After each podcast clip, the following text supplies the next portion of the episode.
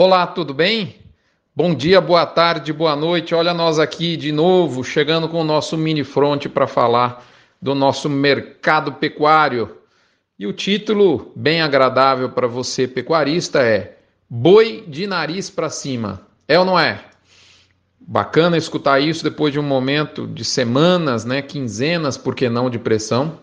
E a gente traz essas informações com o oferecimento das empresas amigas do Front, MSD, Vmax da Fibro, Nutron Cargill, UPL Pronutiva, Cicobi Cred Goiás, Agropecuária Grande Lago, Alflex Identificação Animal, Asbran, a nossa associação da amiga Beth Chagas, que representa mais de 80% da indústria de suplementação mineral do Brasil, e gerente de pasto, com o tripé de uma consultoria, um método e um software para você transformar pastagens em números de maneira global.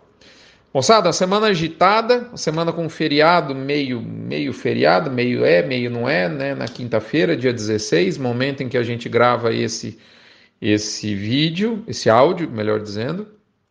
É, provavelmente o mercado na sexta-feira, tanto no mercado físico quanto no mercado futuro, vão estar esvaziados, então já dá para a gente fazer um apanhado do que mais marcou o mercado nos últimos dias, o mercado pecuário. Vamos conferir? Ao todo, se eu não perdi a conta aqui, são sete exatos, sete itens. Vamos aos primeiros. Né? Aos, aos primeiros, não. Vamos ao primeiro dos sete. Número um, tivemos quatro fatores que, de maneira sinérgica, e são fatores importantes, eles foram sinérgicos e ocorreram ao mesmo tempo, e foram importantes para esse fortalecimento dos preços e para que a arroba engatasse essa pernada de alta que se inicia agora. Vamos lá, quais são esses fatores? Câmbio para cima, desafiando já as resistências no 5 e 10 alto. Níveis de embarque de carne para o exterior, níveis mantidos em níveis bons. A carne no atacado do mercado interno fez um fundo e iniciou uma aparente recuperação de preço. A gente ainda tem que ver a intensidade dessa recuperação, né, visto que o mercado interno anda muito achatado. E quarto ponto, a oferta de animais prontos para abate ter arrefecido fortemente, tanto de machos, mas principalmente, eu diria, de fêmeas. Então, esses quatro fatores em conjunto fizeram o mercado mudar de cara. Né? E no comecinho até, quando pintou essa virada de mercado, eu, eu acho que eu percebi até mais, o, o frigorífico tinha mais certeza de que o mercado ia virar do que o próprio pecuarista. Então, esses quatro fatores juntos, operando, todos eles relevantes e sinérgicos no mesmo sentido, de fortalecer a arroba ocorreram. Esse foi o primeiro item importante. Segundo item, tá em, que a gente viu durante a semana, está em curso um recuo do pecuarista desse que tem animais prontos para abate. Ele está tentando ofertar gado de maneira compassada na expectativa de vender cada vez a preços maiores. Normal. Terceiro fator que está marcando o mercado: o físico tem, tem mostrado valores consistentemente maiores pela arroba. A gente pode perceber aqui Goiás com uma alta semanal, podemos arredondar aqui de 30 reais. A gente tinha falado na semana anterior de algo como 270 e agora os 300 reais virou carne de vaca. É, inclusive, essa venda com esse valor redondo já não empolga mais aqueles poucos que têm gado para abate. A turma está ansiando por valores superiores ao 300, para fazer jus aos altíssimos custos de produção do confinamento. Quarto ponto que tem marcado o mercado nos últimos dias é que a oferta de gado está muito concentrada nesse momento. Né? A oferta de gado gordo, eu diria, está muito concentrada. É, então isso facilita um aquecimento mais forte e, e rápido, né? mais intenso e rápido dos preços essa oferta de gado está concentrada na mão de grandes confinadores. Aqui em Goiás, talvez a gente liste aqui uns 5, 8, 10, talvez. Pode ser. É, isso é importante. Então, tem poucos vendedores no mercado físico e no mercado futuro, onde as cotações também estão em alta. O mercado futuro antecipou essa alta do físico, né, e já jogou o mês de outubro, o mês padrão da entre safra, para o nível de 340 reais. Quinto ponto que marcou o mercado nos últimos dias foi a especulação em cima de possíveis impactos da retomada do boi gordo no mercado de reposição. Nós aqui imaginamos que as categorias mais eradas, bois magros, garrotes pesados, vacas, têm a tendência de ter um aquecimento imediato. Eu diria que até já estão tendo. Ao passo que nas categorias mais novas, o impacto do repasse de preços tende a ser menos direto e ou menos intenso. Por exemplo, nos bezerros de desmama. Inclusive, motivado por isso, eu fiz uma pesquisa muito interessante lá no nosso canal Telegram, uma pesquisa simples, você não demora mais do que 5 segundos para responder. Nós já estamos já com mais de, eu perdi a conta aqui, acho que beirando 4, 350 respostas, algo nesse sentido, por uma plateia bastante selecionada tem lá no nosso, nosso, se você entrar no Telegram, dá uma procurar notícias underline do underline front, front com T mudo, você vai achar o nosso canal, ele é ele é livre, ilimitado, você fica à vontade, a gente publica bastante coisa numa base diária lá.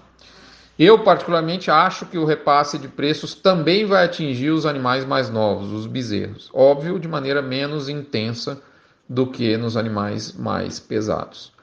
Sexto ponto que tem feito presença forte no mercado é que está aberta a temporada de quiabada.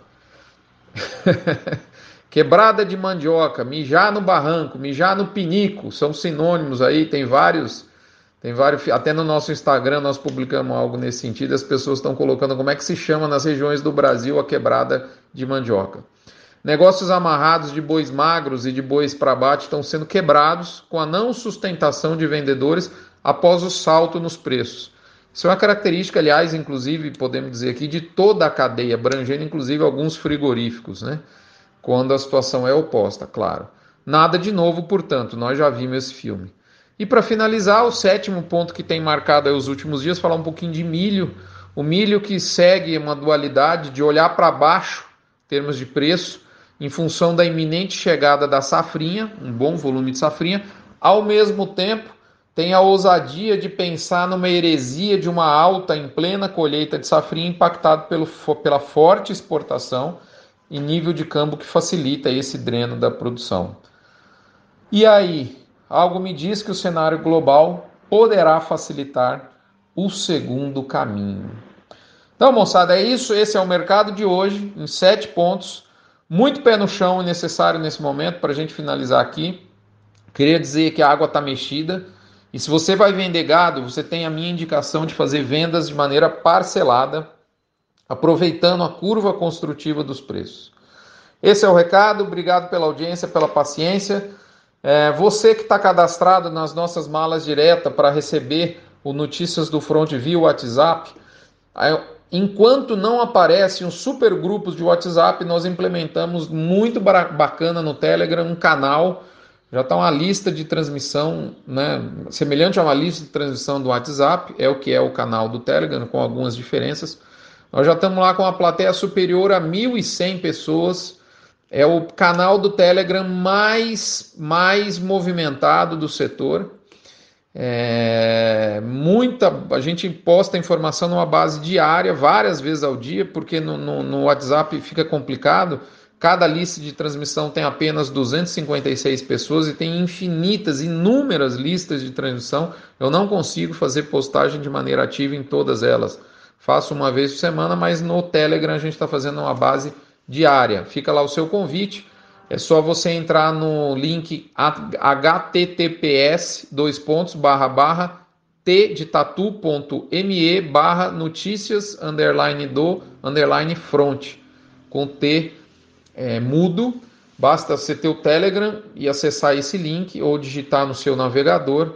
Você vai cair no nosso canal que é ilimitado, gratuito, tudo à disposição para você, inclusive para download. Os nossos podcasts estão lá. Obrigado pela audiência, pela paciência.